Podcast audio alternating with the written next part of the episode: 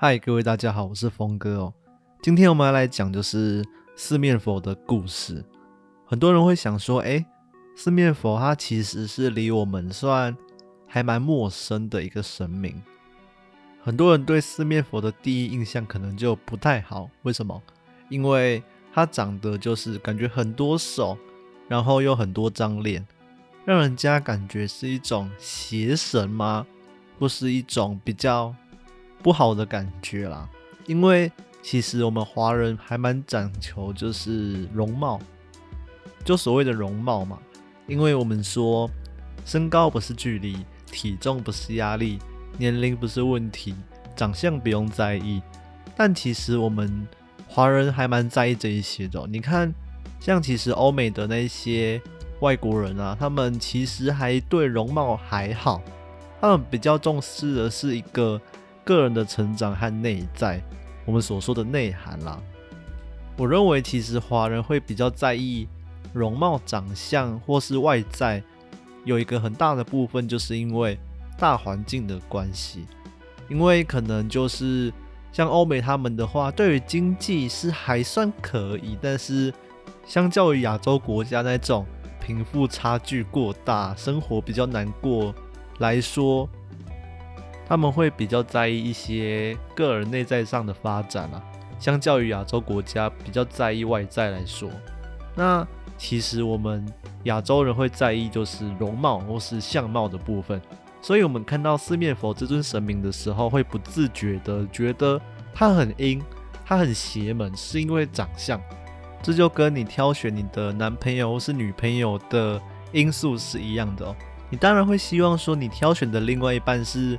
身材较好啊，或是身材是那种比较高挑，或是容貌上比较漂亮、长得帅气之类的，就是我们总是会希望自己的另外一半是比较符合一个社会上的期待，就是长得帅、长得美、长得可爱、长得英俊这种的。所以其实我们挑选另外一半都会很在意这一些嘛，因为我们身处在一个亚洲国家，比较在意。容貌啊，优生学的这种国家一个环境里面啦，所以其实我们印象中的神明就是那种木头雕刻的很精致、很精美，然后手或是一些脚啊，他们的姿势都比较端庄，然后面部也比较慈祥或是比较庄严一点，这是我们对于神明的一种刻板的印象，尤其是在亚洲国家里面。亚洲国家对于这种神啊、佛啊，他们是一个采取比较端庄或是一个尊敬的态度，而且我们亚洲国家又深受儒家和道家的思想，所以其实我们在思想上会认为高一等的存在，不论说你的父母或是你的主管什么之类的，比你高一等的存在，他们就要表现得更端庄。所以人是会认为神明是更高阶的一个存在，他们应该要保持一个端庄、比较有威严、比较尊敬的那种感觉啦。所以其实四面佛在台湾算少见，而且他膜拜的族群又比较偏向年轻一点的，所以老年人是不太拜四面佛。然而就是。四面佛其实有很多故事或是因缘都可以讲述。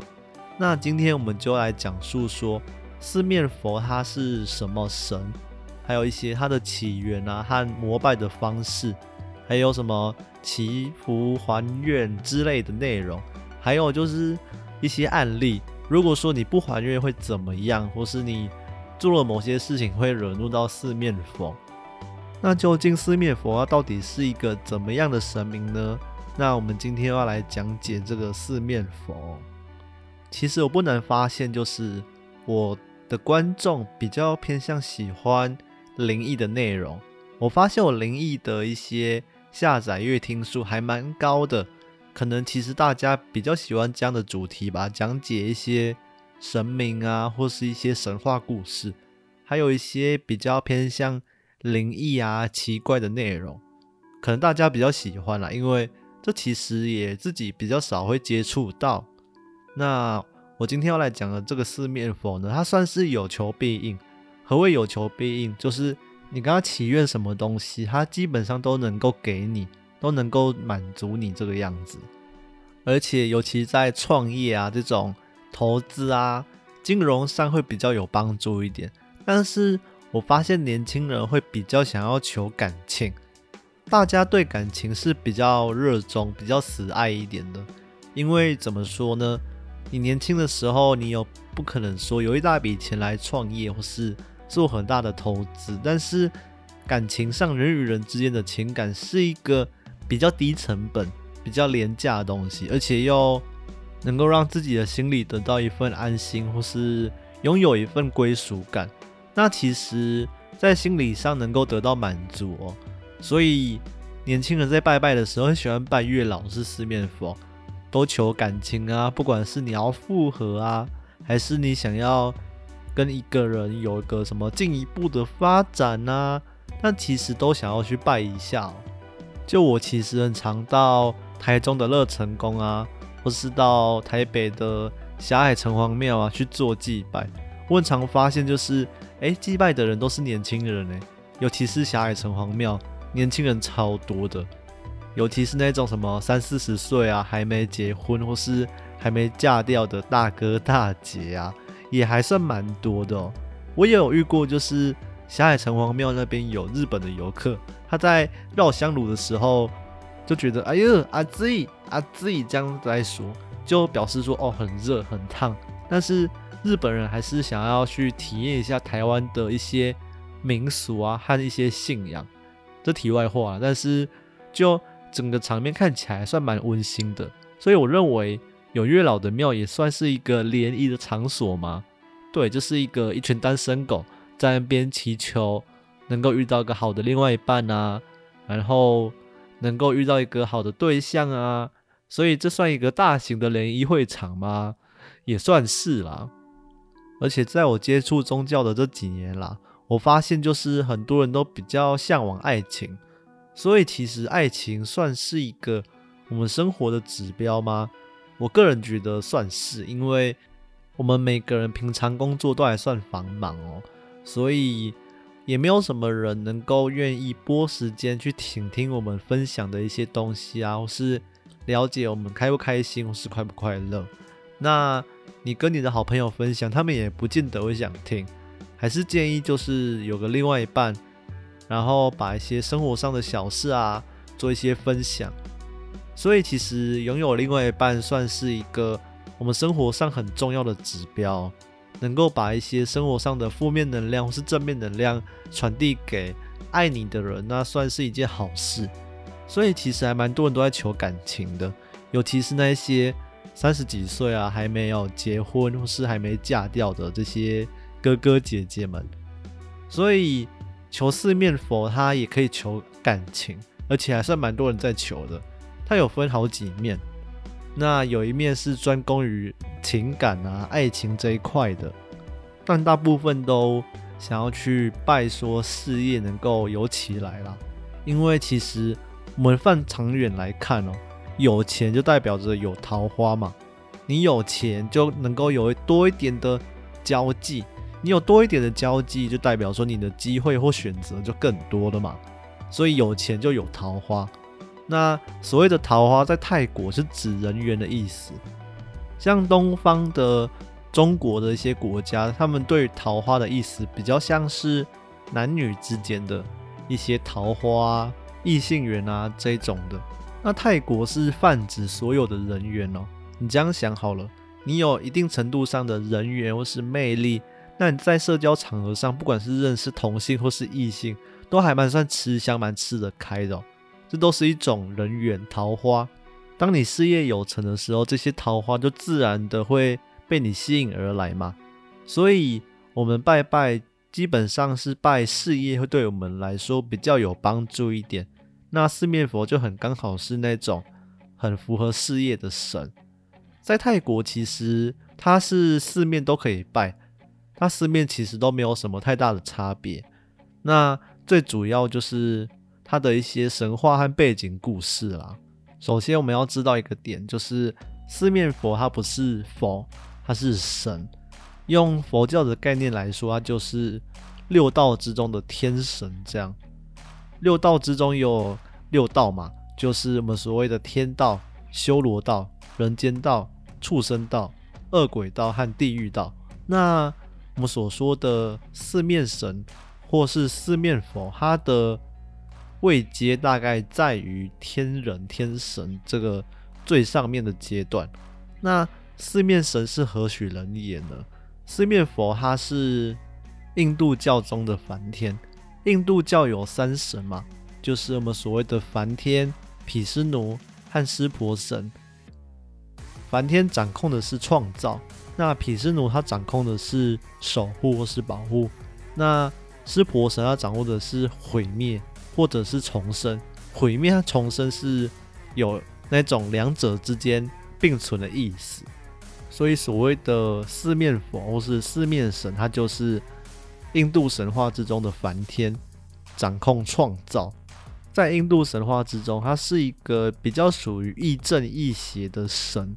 你不管是人类，或是你是阿修罗，或是你是恶鬼，只要你能够跟他求愿，并且。然后懂得还愿，懂得回报，必定有求必应。在印度神话之中，曾经有一位修罗王，他跟梵天许过愿，许愿说让他能够战胜天神族，但他愿意发愿苦行，然后将自己的骨肉给剃了下来。那梵天被他所感动到了，也知道说他这么做是为了向他的族人报仇，他为了想要。守护自己的家人、自己的朋友、自己的伙伴，这样子。那梵天让他赐予了不死之身之力，让他能够对抗天神族。在印度神话之中，天神族很喜欢欺负修罗族，在很多故事也都是这样子。修罗族和天神族的战争一直都在持续着，只是说梵天给予了这位阿修罗王一个力量，让他能够不死之身。让他能够力大无穷，就是因为他被他的那份初心给感动到了。这边你们会觉得有一个点很矛盾，诶，梵天不是天神族吗？为什么他要帮助阿修罗？这又是这个神话比较有趣的地方了。阿梵天不就是天神族吗？他帮助阿修罗族去反抗自己的种族，这样子，诶，这个就是一个还算蛮有趣的地方。正因为他认为。你的初心是出于善念嘛？所以不管你是什么身份，只要你带着一颗善良和真诚的心去跟四面佛、跟梵天祈求，那基本上他都能够给你。不管是你是什么身份哦，你是鬼，或是你是人，或是你是天神，你是地狱的使者，这都无所谓。只要你带着一颗初心、一颗善良的心，真诚的向他祈愿，他都能够有求必应。所以梵天他就是创造之神嘛，创造你原本没有，但是能够再重新给予的事物，这就是创造嘛。那梵天为什么会被称作为四面佛或是四面神呢？这其实有一段因缘哦。其实梵天他在印度神话之中是有一个地位所在，但是在印度本地人他们不太会想要膜拜梵天。而且他们是比较注重于毗湿奴或是湿婆神在这个神明，梵天给人的印象就是比较亦正亦邪的感觉，这跟印度人的他们种姓制度有很大的落差哦。印度的种姓制度是认为说，你这辈子会堕入比较低的阶级，一定是你上辈子做了坏事，所以导致你才会落入这个阶级，跟你的什么出身没有什么太大的关系。纯粹是你上辈子干了坏事。那梵天将能够平等对待每个种族这样的观念，对于种姓制度来说，只有弊大于利。那这些比较低种姓的人，他去膜拜梵天，他祈求能够得到一些好处，或是得到一些他的愿望的时候，那相对于这些比较高种姓的人来说，是相较于不利的哦。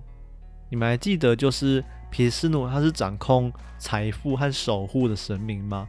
那如果说你今天是投身在一个比较高种姓的家庭里面，你当然会希望膜拜毗湿奴，然后祈求家族能够风调雨顺嘛，那个财富能够一直旺旺来，然后一直守护着这份财富，直到死去。这样，那如果说你是第一种性的人的话，你当然会希望说，这辈子的一些贫穷啊，能够被毁灭，这样不好的运气能够被毁灭掉，然后重生一个好的运气。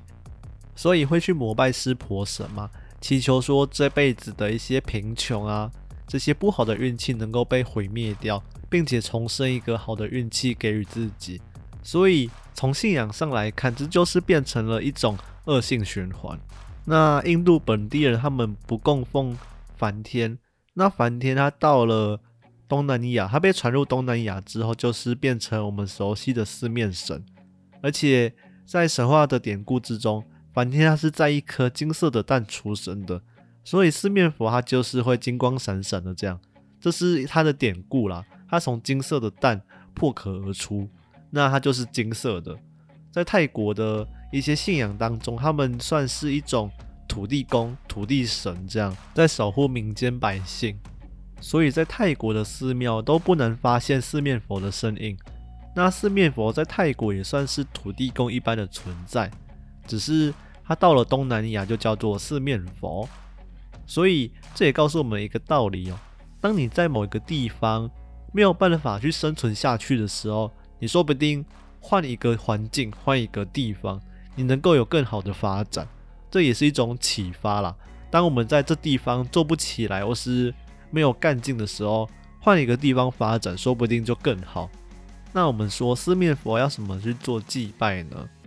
其实最有名的就是泰国爱旅湾那个饭店的四面佛，就是每个游客必经的那个四面佛。非常的有名。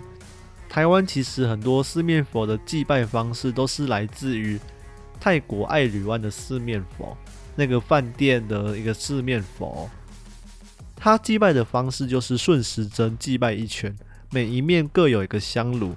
那第一面它象征的是事业，那第二面它象征的是感情或是爱情，那第三面它象征的是财富，而最后一面象征的是健康。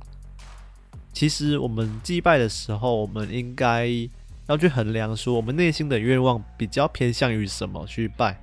那泰国爱侣湾它祭拜就是顺时针这样绕一圈，那你也可以买一些花或一些贡品来供奉四面佛。所以台湾很多有卖佛牌的商家，就是也有带四面佛啦，有一个大尊的四面佛供尊。那他祭拜的方式就是一样顺时针这样绕一遍。那每个庙都有一个规定了，每个商家都有自己的规定。那他们的四面佛有些也是从泰国那边请和尚开光之后送过来的，有大尊有小尊，但祭拜的方式也不尽相同啦。那祭拜之前，你一定要跟四面佛讲好，说你的愿望，你希望四面佛怎么去帮你达成。那达成了之后，你势必要做一些还愿之类的。通常拜四面佛会先供花，花代表因。那还愿之后带的是水果，水果代表是结果果。那这两个就是因果花果，大概就是这样的意喻或是概念啦。但祭拜上还是要注意哦。通常神明的拜拜数量是单数，那如果是好兄弟的话，就是双数。祭拜四面佛的时候，也是要准备单数的鲜花或是水果去祭拜。那许愿的话，也不要许那些根本就不切实际或是超过理想范围的愿望。你可以许愿说，让你业绩变好啊，或是让你的感情能够通顺啊，或是遇到一个好的对象，这种比较切实际的愿望。不要许愿许什么哦，我明天就要。当总统啊，我明天就要中大奖啊，或什么凭空掉下来一千万啊之类的，这些都不太可能哦。所以许愿还是要许一些比较切实际的愿望。不过你许完愿之后，你还是要去努力的去达成。神明只是帮你做一个辅助，其他还是要靠你自己去努力去争取哦。机会是不等人的，但机会是留给准备好的人呐。假如说你遇到一个还不错的对象，那你就应该要自己去积极的去社交，或是跟人家有一些热络，而不是说你喜欢人家，但是你又不去跟人家做多一点的交情，或是有热络交谈这样，那基本上就是你在做梦，这一切都是你在做梦这样。你跟神明许了一个愿望，但是你却不切实际的去执行这个愿望，那到头来还是有许跟没许是一样的啊！你们懂我意思吗？像有些人他想要交女朋友，那他是否就是要精进自己吗？或是学习一些跟女生如何相处的技巧啊，或是让自己长期处在一个跟异性比较有容易接触的环境里面啊？哎，你今天是一个理工科宅男，那你是否要去那种社交场所才能够认识到更多异性嘛？总不可能一直待在什么学校里面啊，继续跟理工科男生宅在一起这样，这样根本就不会交到女朋友。所以，当我们许愿的时候，我们还是要去努力的执行自己的愿望。当你想要帮你自己的时候，神明才会想要帮你嘛。那当我许了愿，我也执行了这个愿望。如果说，其实没有达成的话也没有关系。那如果说有达成的话，我们就另当别论嘛。那至于说达成的话要怎么去做还愿呢？我可能就会在下一集讲解了。我先说，你跟四面佛许愿是一定要还愿的。如果说没有成的话也没有关系，但是你跟神明所许下的愿望、所做下的承诺，一定要去履行。所以一定要还愿哦。我有很多那种做坏事啊，然后没有去还愿，或是有一些很可怕的亲身案例。那我会在下一集跟大家讲解说四面佛要怎么去做还愿。那还愿的时候需要注意一些什么事项？我们不管是跟神明或是跟一般的人，我们做交情一定是有来有往嘛。别人帮我们达成了什么事情，那我们也要给予他人一些回馈。有的时候不是说这份回馈的价值有多重、有多少，而是说你的这个心意，还有你的态度有没有到位，有没有给予，有没有去付出。